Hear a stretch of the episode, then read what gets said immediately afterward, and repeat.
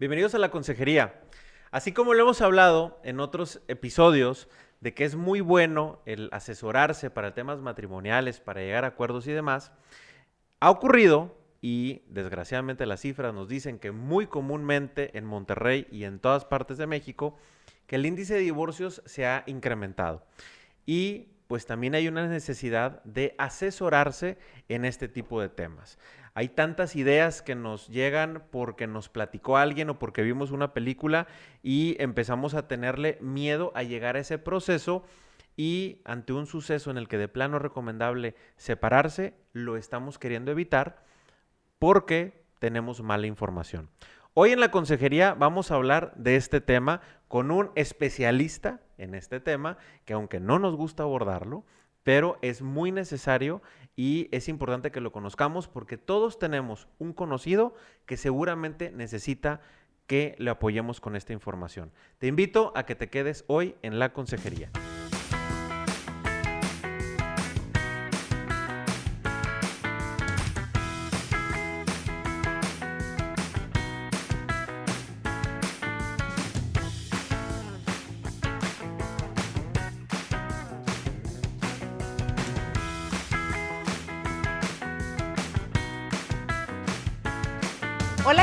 Soy Carla García y junto con Indalecio Montemayor estamos transmitiendo este podcast de la Consejería desde Monterrey, Nuevo León, México. El día de hoy tenemos invitado a José Antonio Torres García. Él es abogado, especialista en Derecho Familiar, también es profesor de la Facultad Libre de Derecho aquí en Monterrey, Nuevo León. Y pues bienvenido, José Antonio. Muchísimas gracias por estar con nosotros y aceptar esta invitación. Hola, muchas gracias, Carla, Indalecio. Eh, buenos días y estoy aquí a sus órdenes. Muchas Esta- gracias. Gracias. Y pues estaremos tratando un tema que, que pues generalmente no es como el más agradable porque nadie llegamos a la, a la puerta y a la preparación del matrimonio pensando en que en algún momento quisiéramos, este, bueno, aquellos que llegan con una intención genuina, enamorados, este, pues nunca se, se ven eh, a sí mismos eh, en un juzgado, ¿no? Y, y ahora sí que a lo mejor pidiendo el divorcio a la pareja, pero a veces hay situaciones donde ya no es reconciliable esta convivencia, incluso puede haber situaciones donde incluso por la seguridad de los miembros de la familia eh, es sugerido el tema del, del divorcio.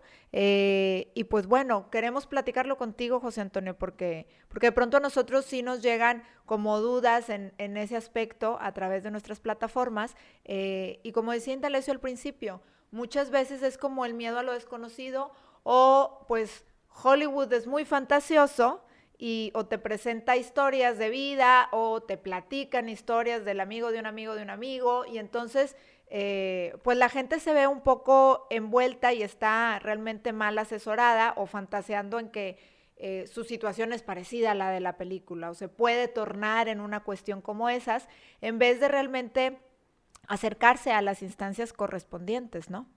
Totalmente. Mira, por supuesto que esta realidad del divorcio, pues nadie la quiere. Pensando en personas que han dicho un sí para toda la vida, un sí te quiero para siempre, eh, y pensando en que eso va a ser permanente hasta que la muerte los separe. Claro, la realidad del divorcio es totalmente indeseable, no estaba en el mapa, ¿verdad? Y de repente van pasando el tiempo y vamos viendo unas nubes que se acercan y el matrimonio se vuelve un poco tormentoso. Y, y efectivamente, ahí es cuando vienen estas dudas y, y como ustedes dijeron, hay que asesorarse. Lo primero es hay que asesorarse, como cuando se te presenta una situación en la vida, ya sea de salud o de impuestos o de cualquier otra materia que no sabes qué hacer, el primer consejo es asesórate, ve, ve con alguien que te pueda ayudar. No necesariamente quiere decir que te vayas a divorciar, pero sí que sepas cuál es tu siguiente paso, cómo se puede esto evitar y qué puedes hacer. Ok. José Antonio, la, la gente a lo mejor como puede ser que ya haya tenido una asesoría por alguien, por un consultor o por un terapeuta y demás, y la conclusión haya sido, sabes que pues tu relación no puede seguir y no quieren dar ese siguiente paso y no hacen eso que estás diciendo que es asesórate. Porque a lo mejor, voy a poner varios casos. Uno es, me voy a terminar escalando todavía más mi problema o voy a alcanzar temas, si a lo mejor ahorita no tienes un problema de violencia, puede llegar a ocurrir, este, vamos a, terminar dañando un más a nuestros hijos y prefieren mantener esa, e, e, ese nivel de ¿cómo decirlo? Malestar este, ya medio tolerado y no llegar a algo más. La realidad es de que no todos, o sea, cada caso es muy diferente. O sea, te puede tocar, digo, tú que lo has visto, casos que a lo mejor se puede escalar, pero muchos otros son de conciliación, ¿no? Totalmente. Hay casos que, bueno, eh, que es, llegan a un acuerdo, se llega a un acuerdo fácilmente, dialogando, pero en todos los casos siempre hay, hay un, una incomodidad emocional cuando tú tienes una incomodidad emocional, hay que ir a un experto, porque es como tener la piedrita en el zapato.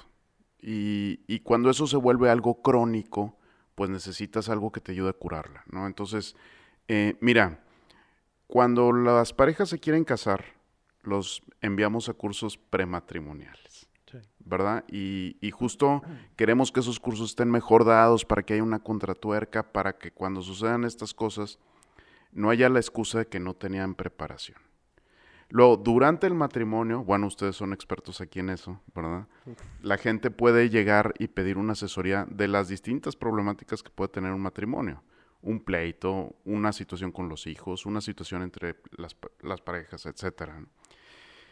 Pero cuando esto se vuelve eh, escala, vamos a decir, a niveles desconocidos o imprevistos en el panorama familiar, Em, a veces ya no sé qué hacer, ya no sé si la asesoría que estaba teniendo me va a servir, con quién voy.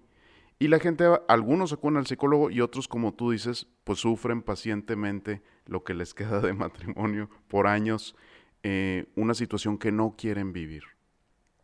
Entonces, es ahí donde entra nuestra asesoría, en, en la situación en donde dices, oye, yo ya estoy en la orilla, estoy a un, a un paso, lo siguiente que voy a hacer es irme de mi casa a desaparecer. Pues entonces ahí es donde necesito esta asesoría, eh, en donde ya no llega la asesoría de un consultor matrimonial, ya no llega la asesoría de un, de un psicólogo, sino que necesitas ya abordar temas legales, pero también, pues no solo temas legales, necesitas abordar, eh, necesitamos abordar el tema legal, pero con un sentido humano, para que no se pierda que lo que queremos salvar es a nuestra familia y por tanto a nosotros también. Claro.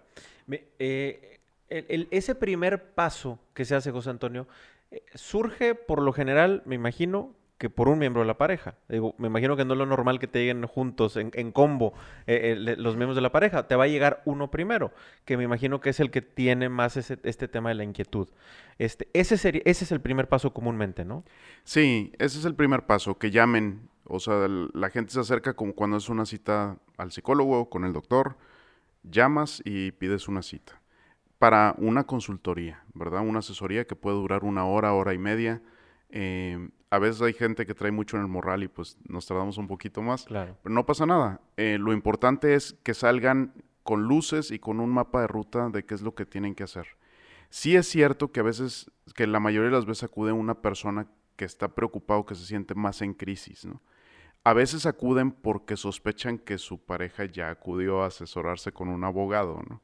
Claro, cuando, cuando en un matrimonio mencionas la palabra abogado... Foco rojo. Es un foco, bueno, mira, es síntoma de que hay desconfianza. Sí. Y eso lo que genera es miedo. Y empezamos la escala, ¿verdad? Y la espiral se puede ir muy rápido si uno no pone los medios para detenerla. Entonces lo mejor es asesorarse para tener claridad de qué, es, qué quieres hacer. No necesariamente quiere decir que te vas a divorciar. A veces hay gente que se separa un tiempo y regresan y, siguen su matrimonio felices. Ya. Eh, pasa, pasa, es en este primer paso y luego vamos a pensar en el que, oye, yo quiero seguir el procedimiento. Ya, eh, eh, supongamos que se acercó aquí la mujer, vamos a poner al lado de la mujer ahora. Este, ella tiene esa inquietud o ya tiene una decisión de que no puede ser una relación o a lo mejor lleva un proceso terapéutico en el que le recomendaron mejor separarse. Aquí acude primero contigo y eh, la duda es, ella le tiene que decir luego al esposo, ven para que platiques con mi abogado, o no sé, ¿cómo, es una dinámica? Yo sé que cada una es muy particular, este, pero, pero así como que, ¿cómo sería un caminito, por así decirlo, José? ¿Cómo le dejo la cartita? Sí, más o menos. ¿cómo, ¿cómo, es, como quien dice, cómo es este, el transcurrir realmente de los hechos, verdad? Porque es como decía yo al principio, a veces la experiencia que uno tiene es porque vio una película o porque alguien platicó y hay quien que si dejan un citatorio, que si no, que esto, que el otro, hay quien, oye, pues ya le platiqué que fui, hay quienes es como pues me da miedo porque a lo mejor hay violencia por medio y pues quiero que le lleguen de sorpresa, ¿no? Y cosas por el estilo. Entonces, ¿cómo es, cómo este transcurrir un poco de la situación o de los hechos, ¿no? ¿Cómo, cómo va el camino? Definitivamente depende del tipo de familia, de la dinámica que hayan tenido entre ellos eh, y de qué tan peleados estén en ese momento. Eh, me refiero pues, a pleitos ya mayores, ¿verdad? Eh, pero a veces, yo a veces les digo que lo mejor es que si vamos a tratar este tema lo tratemos juntos. Y si la otra parte, el, marido o la mujer, dependiendo de quién sea quién viene, eh, no tiene aún un abogado, los cito a los dos. Les digo, vengan juntos. Tal vez viene ella o él en una primera ocasión, pero la segunda sesión les digo, vengan, vengan juntos. Porque muchas veces ese miedo que traemos o esa desconfianza que sentimos es porque no sabemos qué va a pasar. Pero en cuanto se les explica qué es lo que puede pasar si hacen determinada acción o no.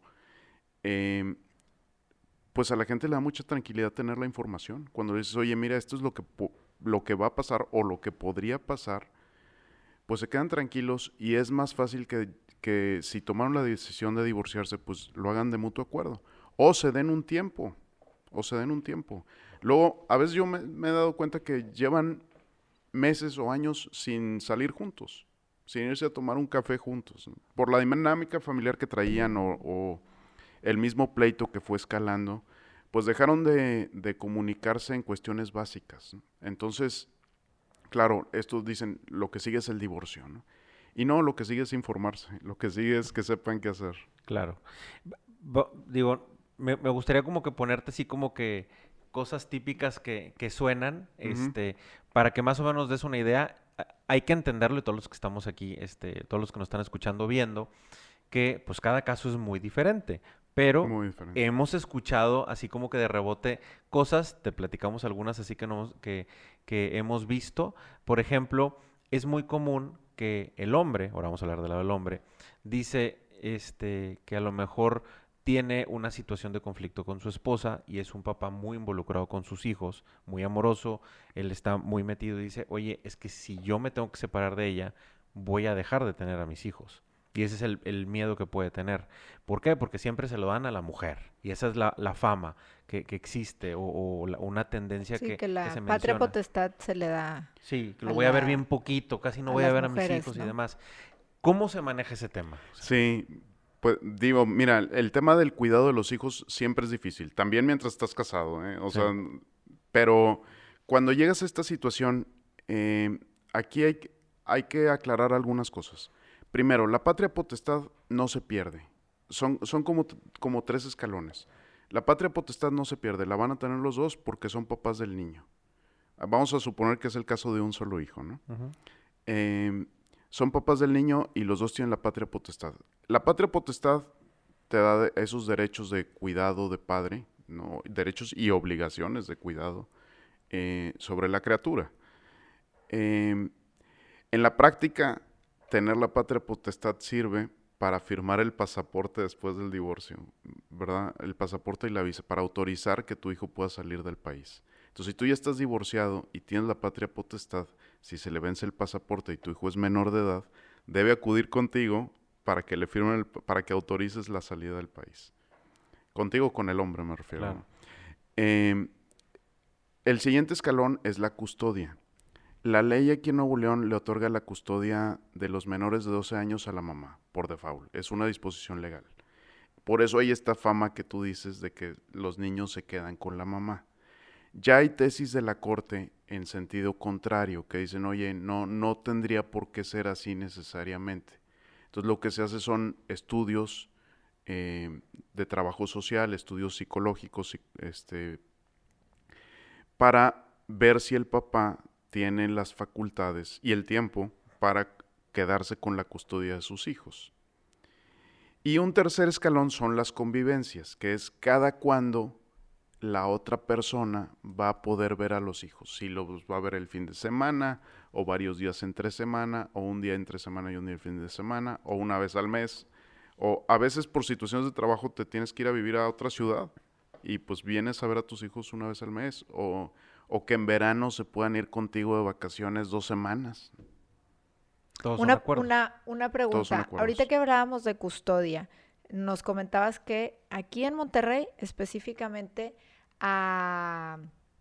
se le da la custodia a los menores de 12 años como directo a la, mamá. ¿La mamá puede rechazar esa custodia? Sí. ¿La mujer puede rechazar la custodia? Sí, mira, todo se puede resolver mediante acuerdos, ¿verdad? Esto es, la disposición legal entra cuando, cuando ya no hay, cuando no hay de otra, no hay nada, nada más que hacer, ¿no? Y porque históricamente en México la mamá ha sido la cuidadora de los niños. Es cierto que hoy los roles están cambiando, ¿no? Y que a veces la mamá, pues puede ser que la que esté trabajando sea la mamá y el papá esté cuidando, pues las tareas de la casa y a los niños. eh, eh, cuando se explica eso ante el juez, se, se, explica, se hace ver que no hay, no es un problema, bueno, de que haya, de que haya un vicio grave, de que haya eh, drogas, alcohol de por medio, violencia, pues entonces es que es, indistinto, podrían quedarse la custodia cualquiera de los dos. Ok. O sea, ahí, por ejemplo, una mujer, o sea, ambos pueden acercarse y decir, oye, la custodia queremos que se quede el, el, el papá, el padre, por estas circunstancias familiares de nosotros. Y si la mamá abandona el hogar o el papá abandona el hogar, porque hay de las, de las dos situaciones. Ahí, por ejemplo, si una persona se acerca a decir, oye, pues la persona desapareció, pero yo, eh, pues a lo mejor para efectos legales, por alguna situación, este, y llegan a este proceso, quiero ir al, al, divorcio, ¿verdad? Eh, se hace como el mismo proceso, aunque no esté una persona ahí ya. ¿O cómo aplica ahí? Pues habría que ver qué tipo de abandono es, ¿verdad? Y por cuánto tiempo. Eh, para que se configure el abandono de hogar legal, así como tal, tienen que pasar seis meses, al menos seis meses.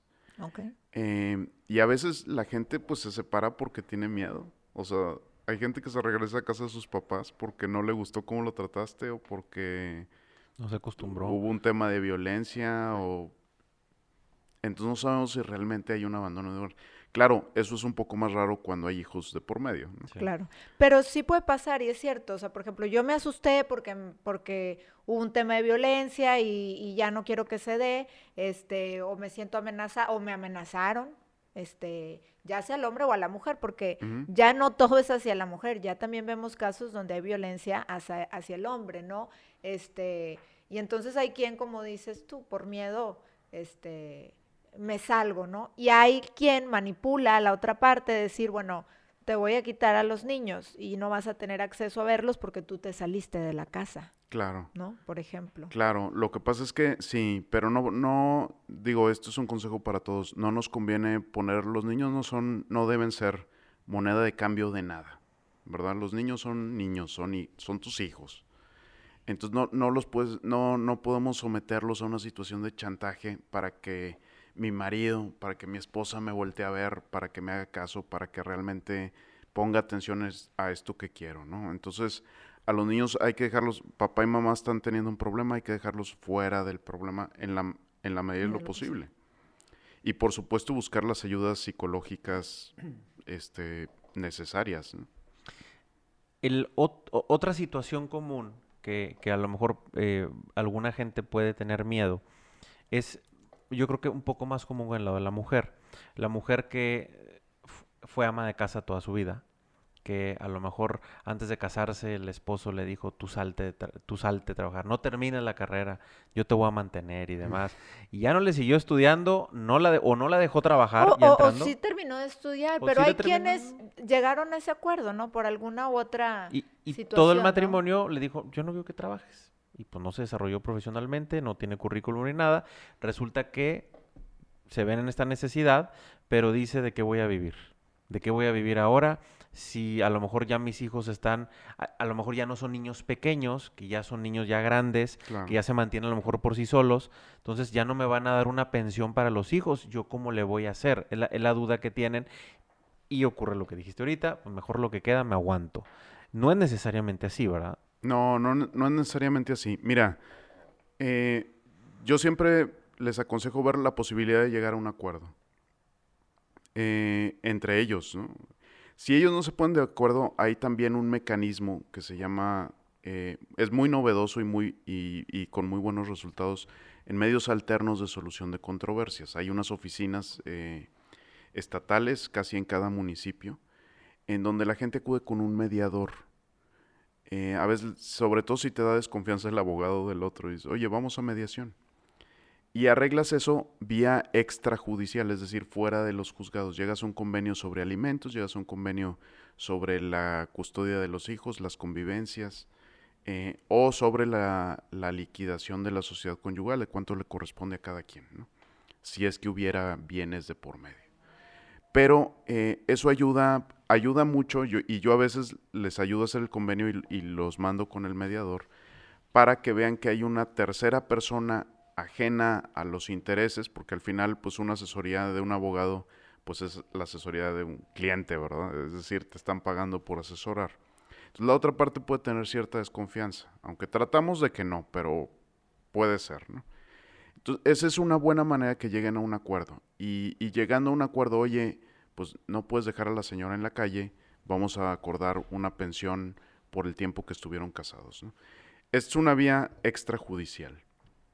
También, si no se llega a un acuerdo, la ley, la ley sí prevé que, que a las personas se les puede dar una pensión, aun cuando se han casado por separación de bienes. Pero tienen que comprobar que se que dedicaron, pues parte del tiempo que estuvieron casados lo dedicaron a las tareas del hogar. Eh, y les podría corresponder una pensión que fije el juez, ¿verdad? No, pensemos que nos vamos a ser millonarios con esa pensión, ni que, no, pero, pero te ayuda pues para sobrellevar los gastos del día a día y para no quedarte en ceros. Claro. Que, esa es la otra duda que tenía, que ahorita ya, prácticamente no la estás contestando. Eh, que algunos matrimonios dicen separación de bienes o bienes mancomunados. Dicen, este, ya no me voy a poder divorciar si estoy en esta circunstancia porque estoy por bienes separados y yo no generé nada. Ese es así como que el miedo que tiene. Y no lo estás contestando ahorita. que si hay una forma de llegar a un arreglo. Hay, hay una forma legal de llegar a un arreglo y, y por acuerdo también se puede. Y, y, pues es valorar el trabajo de la persona que se dedicó al hogar. O sea, que también contribuyó a incrementar el patrimonio, tal vez indirectamente, pero a incrementar el patrimonio familiar. De acuerdo. Oye, eh, José Antonio, y ahorita que hablábamos, regresándome un poquito al tema que veíamos eh, donde se involucra a los niños y demás, tú nos hablabas de las tres etapas, o sea, de, tres niveles al principio, ¿no? Decíamos, un tema es la patria potestad, otro tema es la custodia y la convivencia, ¿no? Entonces, em, eh, ¿qué pasa si yo, eh, uno de los cónyuges tiene miedo o quiere evitar la convivencia con el, con el padre o con la madre eh, por violencia o porque es delincuente o por cualquiera que sea la situación, ¿verdad? Alguna situación que se da eh, eh, en, donde yo digo, bueno, yo no quiero que mis hijos convivan con su papá o con su mamá. Este, y tú que estás muy de cerca aquí, pues que nos platiques un poco qué pasa, ¿no? Con todas estas circunstancias. Sí, mira, son circunstancias bien difíciles, ¿verdad? Porque lo que más quiere uno, pues es a sus hijos. Entonces, claro, sentir que, que tu pareja o, si ya están divorciados, tu ex pareja, tu ex esposo o esposa, eh, te niega a ver a tus hijos, eh, pues estás dispuesto a hacer lo que sea, ¿verdad? Entonces, primer, lo primero es que hay que calmarse porque nunca, se deben tomar este, nunca se deben tomar decisiones mientras uno está alterado. Eh, si no te puedes bajar esa alteración, hay que tomar medicamento, hay que ir al psicólogo, hay que ir al doctor, porque necesitamos que tomes decisiones objetivas. Eh, aquí lo que hay que evitar es hacerse justicia por su propia mano, siempre, ¿verdad? Pero hay que, hay que evitarlo sobre todo en el tema familiar. De lo que se trata es de buscar la mayor estabilidad de tus hijos primero. Y, por tanto tienes que buscar tu estabilidad. ¿verdad? Trabajar en ello si, si sientes que tu carácter no está estable. Segundo, buscar llegar a un acuerdo. Oye, pues yo quiero ver a los niños tal, tal día, tales horas, eh, X tiempo, vacaciones de Navidad, en Semana Santa, en verano. Em, y se puede llegar a un acuerdo, ya sea mediante la mediación, ya sea eh, con algún abogado que les ayude a llegar a un acuerdo. Si tampoco es posible el acuerdo, entonces sí, pues lo que hay que demandar es un juicio de convivencias. Mucho ojo, los juicios de convivencia son juicios muy largos eh, y, que posiblemente, ya dependiendo de la situación, pues vayas a tener que, necesitar una intervención de una autoridad eh, o de una tercera persona. Me refiero al Centro Estatal de Convivencias, por ejemplo. Mientras tengas, mientras tus hijos tengan edad, que sean menores de edad. Entonces, eh, hay que pensarlo muy bien. ¿Qué, quieres cuando pides un juicio de convivencias? Porque yo, yo lo, que les, lo que les sugiero es cambiar un poquito la perspectiva. Más, que pensar, yo tengo derecho a ver a mis hijos. Papá y mamá tienen que pensar, porque siguen siendo papá y mamá aunque estén divorciados, tienen que pensar que sus hijos tienen derecho a ver a papá y a mamá. Y eso ayuda a cambiar un poquito la perspectiva de las cosas, ¿no? Porque dice, oye, para que mi hijo crezca sano, fuerte y tenga una educación integral, eh, le evitemos problemas emocionales o de cualquier otro tipo, pues tiene que crecer con papá y mamá, aunque papá ya no esté en el entorno familiar tan, tan seguido, o mamá ya se haya ido de la casa. Bueno, pues eso puede ser por una situación que se les puede explicar que tuvieron algún problema papá y mamá, pero los niños tienen derecho a ver a sus papás. Es más, si el papá estuviera en la cárcel, pues tendrían derecho a ir a verlo, a ir a visitar a su papá. Sí, que, que vaya, como seres humanos, pues erramos, ¿verdad?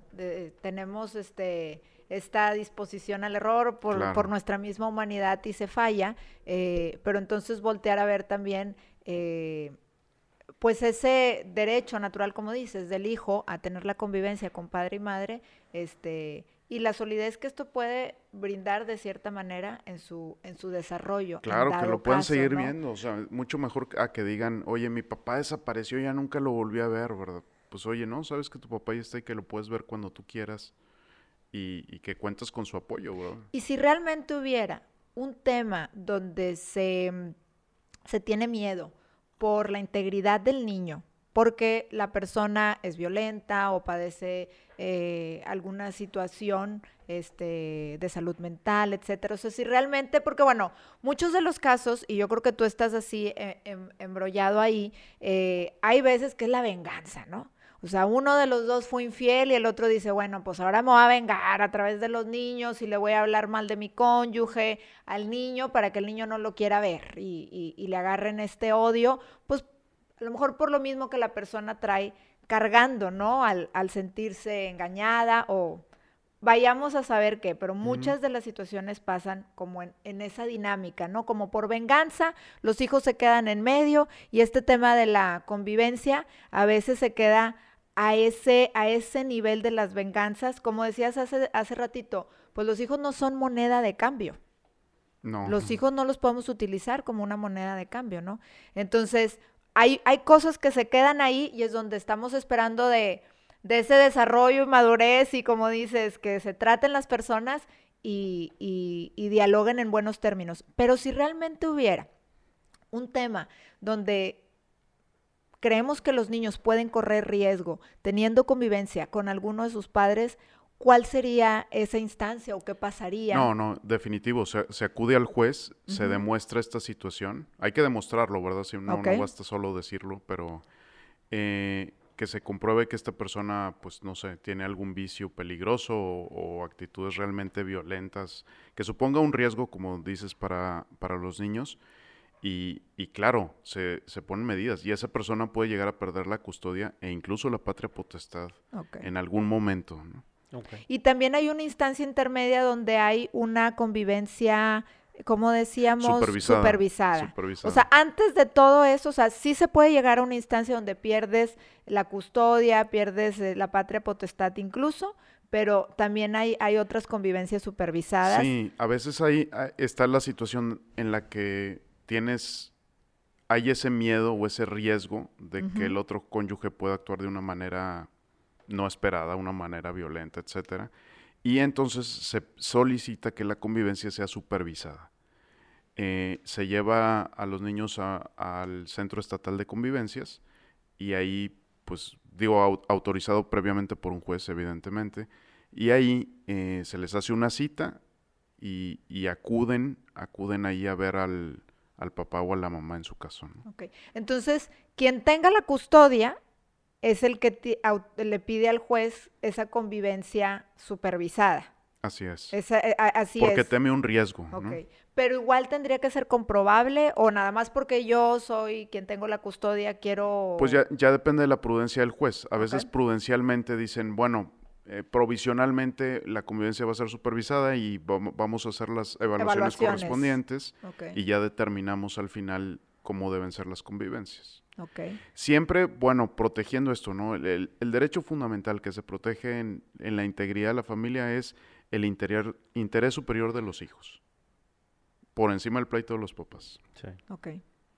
Este, y, y, también otro tema, y ahora, y seguimos con el tema de los hijos, pero, mm, por ejemplo, cuando los hijos no quieren ver a los papás, ¿qué pasa, qué pasa ahí, José Antonio? O sea, si ya hubiera hijos y a veces tocan de diferentes edades, ¿verdad? Este, hay más chiquitos, hay unos que son mayores de edad. Supongo que cuando son mayores de edad, pues ya es, es otro tema, pero cuando todavía son menores de edad y hubiera niños este, que no quisieran convivir con su papá o con su mamá, eh, ¿se puede eso o no se puede? ¿El niño puede rechazar convivir con una persona o no? Sí se puede, sí se puede y no se puede. Mira, eh, por un lado, pues los niños no, pueden vivir a base de caprichos, ¿verdad? Y, hay, que, hay que determinar por qué está diciendo el niño eso, ¿no?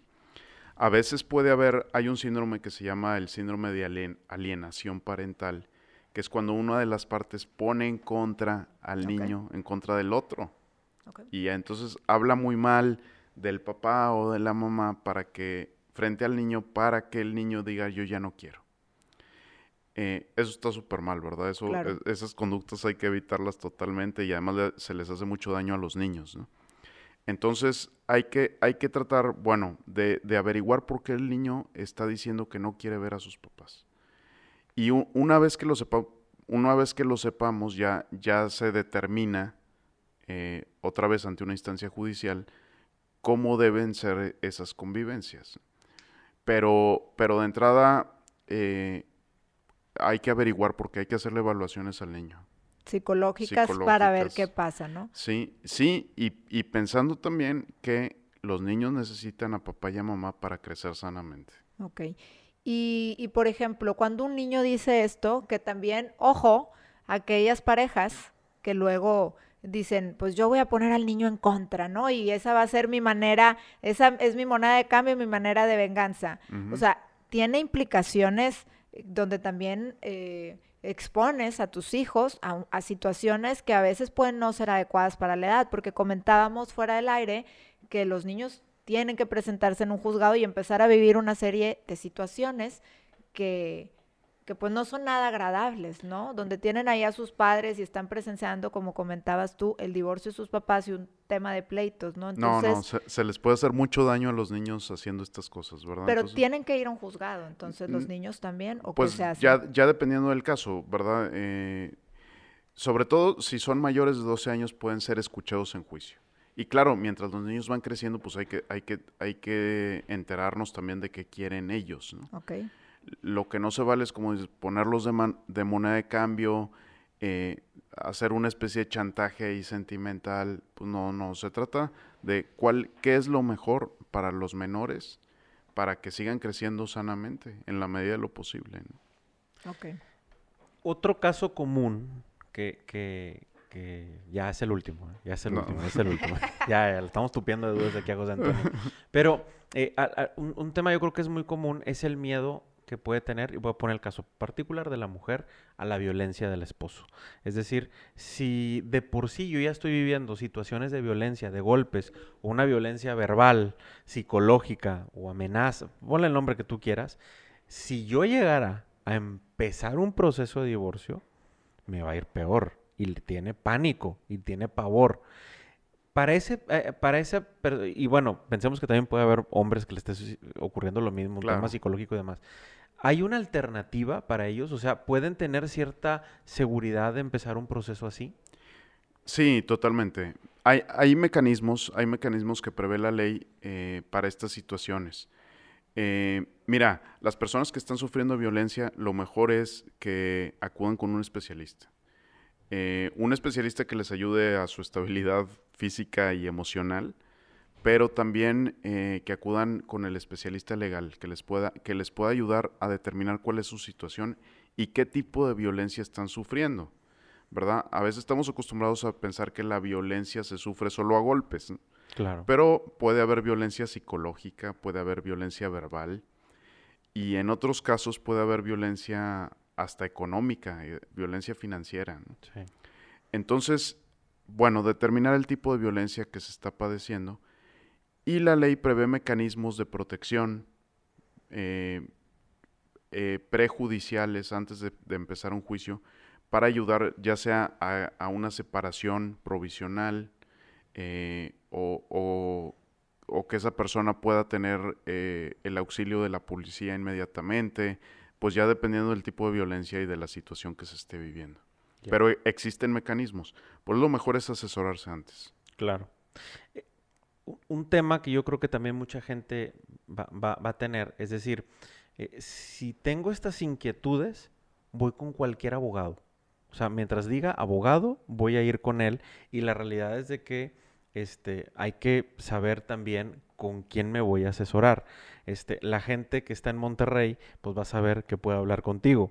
Pero la gente que nos está escuchando en otras zonas del país, que a lo mejor está difícil que vayas, este, eh, ¿qué perfil de abogado? Porque hay que entender que también si vas con cualquiera, pues a lo mejor la finalidad que va a tener ese abogado, pues se va a limitar únicamente al, pues el económico y este, y no le va a importar este, ni, ni, a él, ni a los hijos, ni a tener un acuerdo este, relativamente bueno para, para, para, los, para la, la, pareja como tal.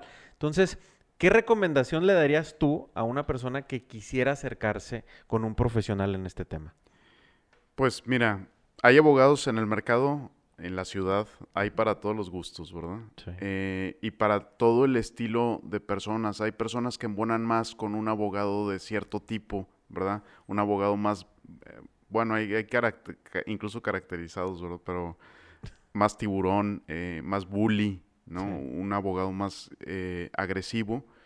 hay gente que prefiere pues un, abogado menos agresivo, pero más listo, que tenga más conocimiento técnico, ¿verdad? Eso es como la lucha libre. Claro. Prácticamente. o con, con, un abogado de un, de un tono mucho más conciliador o, o mucho más este bueno, que, que ayude más como mediador, ¿no? Hay para todos los gustos. Yo haría la analogía con el tema de la salud, ¿no? Si a ti, si tú tienes un problema del riñón, pues no vas a ir con un doctor especialista en enfermedades respiratorias. Vas a ir con el doctor especialista en nefrólogo, en especialidades del riñón. Eh, más o menos sucede así. Puede, digo, puede ser que haya, hay, abogados muy competentes que, que pueden, digo, que, ven una materia pero pueden llevar también de otra sin ningún problema. Pero eh, si puedes ir a un especialista y sobre todo si embona con el estilo de lo que tú estás buscando, que es proteger a tu familia, que, que se preocupen por tus hijos, que no piensas dejar en la calle a tu esposa, bueno, pues puedes buscar un, estilo de abogado que, le, que, tenga ese toque humano o esa formación eh, complementaria que ayude, que ayude un poquito a paliar la agresividad de, la aplicación de la ley. Claro. Pero hay de todo. Oye, yo tengo una, una, una pregunta. Este, ¿Es caro divorciarse? ¿Por qué?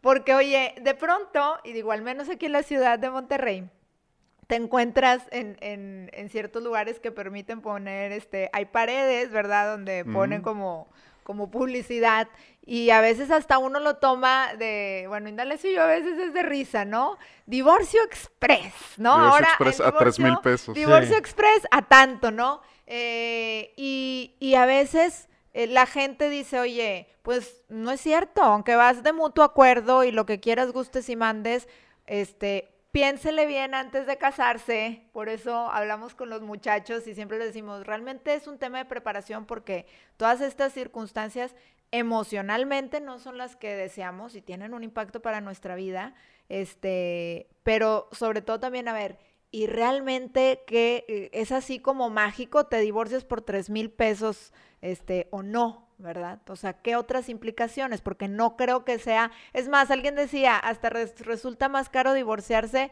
que casarse, ¿no? Este, no, no hablando de la boda, hablando específicamente de, de, que si tú vas con un eh, juez y te, y te casas, ¿verdad? Y te hacen tu acta civil de matrimonio, el matrimonio civil tal cual, hay alguien que decía, es más caro todo el proceso que implica el divorcio que, el que implica que hacer un acta de matrimonio. Entonces, Mira, No, pues divorciarse es carísimo, ¿no? Eh, yo creo, mira, hay que, hay que hacer varias consideraciones, ¿no? Eh, por un lado, tú estás hablando del costo económico, pero pero también el divorcio implica otros costos. Claro. Y déjame que hable un segundito de ellos y abordamos el tema económico. Claro. ¿Verdad? El, el, costo emocional, que es destructivo, el costo para los hijos, ¿verdad? El, el costo de salud, que también te va a... O sea, vas a tener que ver a un médico después del divorcio, posiblemente. Em, entonces, hay, hay unos costos intangibles que también van a tener repercusión económica al final y que no, no los pensamos porque, bueno, tenemos una maestra que nos decía en una conferencia sobre estos temas, decía, mira, al final los problemas familiares son problemas de orgullo y de poder. Fíjate qué interesante. Cuando tú asimilas eso, dices, oye, posiblemente, ¿verdad? Posiblemente, o sea, y, y si sabemos tener la humildad de reconocerlo, es muy posible que podamos resolver mejor nuestros problemas. Abordando el tema económico, mira, eh, depende, yo diría depende. Yo, yo sí recomendaría tener mucho cuidado con estos letreros que vemos en la calle de Divorcio Express a 5 mil, porque ni Express ni a 5 mil, ¿no? Em, porque em, hay, hay, mira, hay que, hay que contratar, por supuesto, tener en cuenta los honorarios del abogado, pero, pero el, el, divorcio implica unos costos, pues, de trámites y de vueltas y de todo que, que alguien va a tener que hacer. Eh, hay historias, no, no, no quiero decir que sean todos y posiblemente, ojalá sean eh, unos cuantos casos, ¿no? Eh, en donde a veces ahí pues son los ganchos mercadológicos, ¿no? Lo que están ofreciendo es la demanda, hacerte la demanda, ¿no? Pero pues ya continuar el juicio pues tiene otro costo, ¿no? Claro. Otros simplemente, pues hay historias también tristemente, pero están en internet, ¿verdad? La gente los pone ahí en los reviews eh, de fraude, historias de fraude, en donde te piden esa cantidad, tres mil, cinco mil pesos y desaparecen. Y se van. Hay historias de eso, ¿verdad? Se sabe, se sabe por ahí. Yo no quiero decir que lo hagan todos los abogados, ni mucho menos, pero, pero hay que evitar correr esos riesgos, ¿no? Y luego, efectivamente, pues valorar el costo de acudir con un especialista, ¿no? Con una persona que tiene los estudios, que tiene, que te va a dedicar el tiempo, que te va a dar el servicio que tú estás buscando, de acuerdo a tus, los valores que tú tienes y las convicciones que tú tienes. Pues todo eso pues tiene un costo, ¿no? Claro. Eh, y te digo, más, más allá del costo intangible, pues hay, hay que hacer estas, estas consideraciones también económicamente. Entonces, más, más que dar un precio exacto, también hay que considerar las circunstancias particulares del cliente, ¿verdad? Que si tiene, si tiene niños, que si los niños son menores de edad, que si tienen bienes, la situación, qué tan de acuerdo están en todo esto, o hay que ayudarles a, que se pongan de acuerdo, si ya están, si ya tienen previsto qué hacer con el tema de alimentos, si tienen acuerdos prenupciales, ¿no? Eh, pues habría que ver qué tipo de acuerdos son. Etcétera. Entonces, pues, ¿cuánto tiempo le vamos a dedicar a ayudarles a estas personas? Entonces, y por ejemplo, ahorita que empiezas a decir todo esto, eh, ¿es diferente si lo hacen de mutuo acuerdo a si quiero realmente eh, pelear, pero más que nada por el costo en el tiempo. En el tiempo, posiblemente, posiblemente. O sea, no que el abogado va a cobrar más si tiene que pelear o no tiene que pelear, más bien este es por el por el tiempo que va a extenderse. y hay estilos de abogados, ¿verdad? Hay abogados que cobran porcentajes, hay abogados que cobran igualas mensuales, hay abogados que cobran por por evento o por o por el igualas mensuales, a ver, defínenos. No, una mensualidad. Ok. Pero sobre todo en los juicios que van a durar mucho, mucho tiempo llegan así a ese, sí, tipo sí, o a veces porque la gente pues no tiene la liquidez para pagar algo eh, de, una sola exhibición, ¿verdad? Ok. Oye, y, pensando y ahorita que dices, la gente que no tiene liquidez, si hubiera una persona que pues, no tiene la condición económica, este, y por alguna razón quiere iniciar un juicio de divorcio, digo, hablemos de obviamente de la situación de aquí de, Nuevo León, ¿verdad? ¿Qué hacen esas personas que dicen, oye, pues nosotros no, no tenemos así como para darnos el lujo ni de, el lujo de, divorciarnos. el lujo de divorciarnos, ¿verdad? Este, por eso le decimos, tiene que checar bien al, candidato y a la candidata. Esto hay que trabajarse desde antes, ¿verdad? Pero bueno, ¿qué hace una persona que, que, no, tiene esa liquidez? O sea, ¿cuál es el procedimiento que deben de hacer, no? Mira, sí, sí hay posibilidades, ¿verdad? El, el, hay, hay instituciones del Estado que, que están previstas para, para ese tipo de personas o personas que se encuentran, perdón, en esa situación. Por ejemplo, eh, pueden acudir al centro, eh, al Instituto de Medios Alternos de Solución de Controversias, Ahí la asesoría que les van a dar es gratis. Es un, es un tipo de mediación, como les van a ayudar que lleguen a un acuerdo. Y no necesariamente eh, va a ser un divorcio judicial, pero bueno, se les puede ayudar a que lleguen al convenio de divorcio ahí, ¿no? Ok. Luego existen los abogados de oficio, pues que son abogados que pone el Estado al servicio de la comunidad. Y se puede acudir y tal vez eh, pues cobran los trámites o cobran prácticamente nada, ¿verdad? Su, su labor es gratuita porque son abogados del Estado, al servicio del Estado, pero se puede acudir en esos casos. Y luego también, pues, pues hay, hay abogados en, pues no sé, en, tu localidad, ¿verdad? En tu colonia, cerca, pues, pues, así como hay doctores, hay, hay, abogados también, eh, pues que deben tener cuotas pues de acuerdo al... Más accesibles. Accesibles. depende de cada, cada, caso. Así es. Ok, perfecto. De acuerdo. Pues José Antonio, se nos fue el tiempo. Muy rápido. Oye, antes de terminar, y, yo nada más quiero siempre me la aplica, siempre, me la aplica. Claro, así me la aplica. Voy a cerrar. Mujeres, a último minuto. Pero, eh, a ver, definamos qué es este derecho familiar, porque era un tema que decíamos, es, es solo divorciarse, es solo, es que, ¿verdad? Para, para nosotros saber, ¿no? ¿Qué implica el, el derecho familiar? Porque puede haber gente que nos esté escuchando y, y, pues bueno, siempre escuchamos el abogado en temas penales o en temas fiscales o así, pero bueno, ¿qué es el derecho familiar? Sí, ¿qué es un abogado familiar? Eh, mira, sí, sí, mayoritariamente y por cómo está ahorita la sociedad, eh, muchas veces se ven casos de separaciones y divorcios.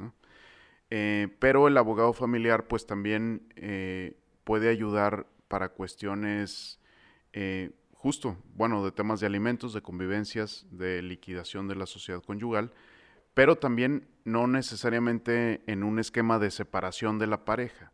También se les puede ayudar antes, ¿no? Por ejemplo, los que se quieren casar pues hacen acuerdos prenupciales. Bueno, se llaman en Estados Unidos los prenups, ¿no? Pero...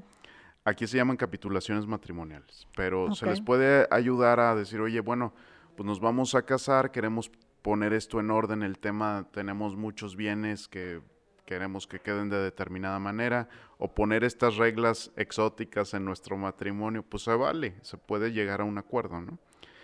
Eh, si no tuviste la oportunidad de hacerlo al momento de casarte, a veces pues pasa el tiempo y, y pues resulta que la familia ya hizo un patrimonio, tal vez no lo esperaban así, pero ya hizo, logró hacer un patrimonio bueno, eh, ya tienen hijos más o menos adolescentes o ya grandes, pues también hay, hay momentos de estabilidad familiar. Es un buen momento para hacer un acuerdo postnupcial. Okay. Que muy parecido al acuerdo prenupcial, pero ya con, con, vamos a decir, el ojo de experiencia que te da el, el ya haber estado casado y haber pasado por ahí unos años. Dices, oye, voy, puedo, puedo hacer unos acuerdos postnupciales en donde qué va a pasar en caso de muerte de uno de los dos, en caso eh, de que, bueno, o de situaciones ya de separación o que hubiera alguna cuestión, se pueden prever ya con más madurez. Ya no, ya no es me caso para divorciarme, sino que dice, oye, bueno, si vienen estos nubarrones grises en nuestro matrimonio, ¿cómo vamos a actuar? Pues se puede poner una cláusula de mediación y de que si, se llega a hacer algo así sea de mutuo acuerdo. En fin, ¿verdad? Lo importante es eh, estar bien mentalmente y, que podamos eh, hacer, hacer ese tipo de acuerdos, ¿no? Entonces, el abogado familiar pues también puede colaborar en eso o con cosas que tienen que ver con, el registro civil, ¿no? Por ejemplo, bueno, el trámite, justo el acta de divorcio, ¿no? Eh, o alguna modificación en un acta, ¿no? Por ejemplo, gente que, que, tiene dos nombres distintos, ¿no? Y que no sabe cuál es su verdadero nombre porque fue registrado en dos ocasiones, en dos lugares distintos. ese tipo de regularizar tus papeles en ese sentido también se les puede ayudar. Ok. Gracias. Muy bien. Pues te queremos dar las gracias por habernos acompañado. La realidad es de que yo creo que a todos los que te hemos escuchado nos has dado mucho más claridad en un camino en el que a lo mejor todo el mundo le queremos sacar la vuelta, pero creo que todos tenemos algún conocido eh, en el que a lo mejor está pasando por este tipo de situaciones y no siempre damos el mejor consejo. Entonces creo que ahorita tenemos un poquito más de bases de al menos de decirle asesórate. O sea, el mejor mensaje que podemos dar es ese. Claro, que se asesoren, que se asesoren, que acudan a, un especialista si creen que lo necesitan y, y que, pues sí, siempre tenemos las puertas abiertas para ayudarles. Pues muchísimas gracias. José Antonio, ¿dónde te puede encontrar la gente que nos está escuchando? Bueno, eh, yo tengo una página de internet, la verdad es que lo recomiendo como el medio más accesible, ¿verdad? Porque todos tenemos acceso a internet y, y, de ahí es muy fácil ya entrar en contacto conmigo, ahí vienen este, mis teléfonos y, la manera en que se puede concretar una cita. Entonces la, la, página, la voy a decir, es joseantoniotorres.com.mx. Perfecto. Como quiera los que nos están viendo, tienen la liga aquí apuntada. Este, te queremos agradecer mucho que hayas estado con nosotros en esta emisión de este podcast. No, gracias a ustedes. Este, no era el podcast que queríamos todos, pero era un podcast muy necesario. Y la realidad es de que pues, nos asesoramos con una persona que, este, la verdad, eh, estimamos y nosotros valoramos mucho que este, tenga ese sentido de conciliar, de buscar lo, lo, todos los medios posibles para este, si es posible rescatar la relación que padre, pero cuando es necesario, pues es necesario. Hay que ayudarles, sí, para que definan cuándo, cuándo es necesario y, y, ayudarles de la mejor manera y que sepan que, que, aunque pasen por una situación difícil, imprevista, indeseable, pues sigue habiendo vida, ¿verdad? Y, y hay, que y hay que seguir ahí caminando. Después del nubarrón y después de toda esta combinación de emociones, sí hay luz, ¿no? sí hay luz, sí hay luz después del túnel, ¿no?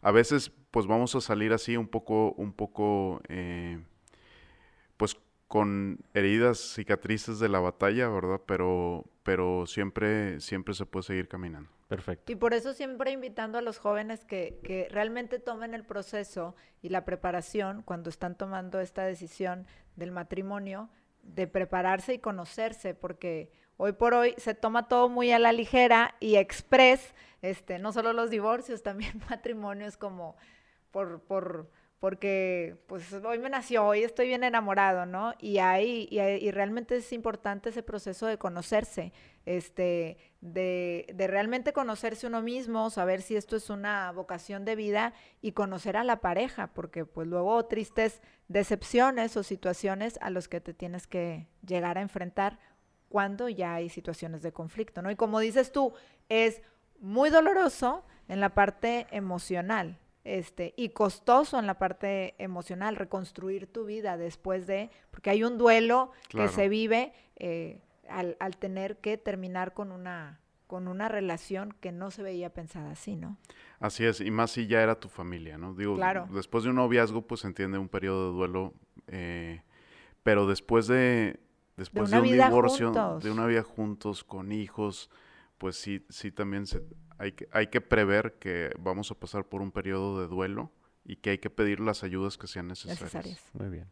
De nuevo, muchas gracias, José Antonio. No, gracias a ustedes, mucho gusto de verlos. Y pues a todos ustedes les agradecemos que nos hayan acompañado en este video podcast. Te recordamos todas nuestras redes sociales que nos puedes eh, ver en YouTube y en Facebook. Todos los jueves se publica este podcast, eh, video podcast, y en Apple Podcast y en Spotify lo pueden escuchar. También nos pueden ver todos los videos que publicamos en nuestras demás redes sociales, que también es Twitter, que también es Instagram y también es TikTok, que ya nos pueden escuchar y ver ahí también. Y eh, no queremos dejar de hacerte el comercial de que en la página de FamilyLink, en www.familylink.mx, hoy que hablamos del tema de el, divorcio, bueno, pues una forma de poder iniciar bien una relación es haciendo un check-up, que son como los que tenemos en nuestra página web www.familylink.mx, en el que ahí de manera gratuita, privada y en línea vas a poder hacer un check-up entre la pareja. Primero lo hace uno, luego lo hace el otro, con la finalidad de que puedan platicar de los temas que son más relevantes en una relación de pareja. Te dejamos eh, en esta ocasión y nos escuchamos y nos vemos la próxima, en la próxima emisión de La Consejería. Que pases muy buen día.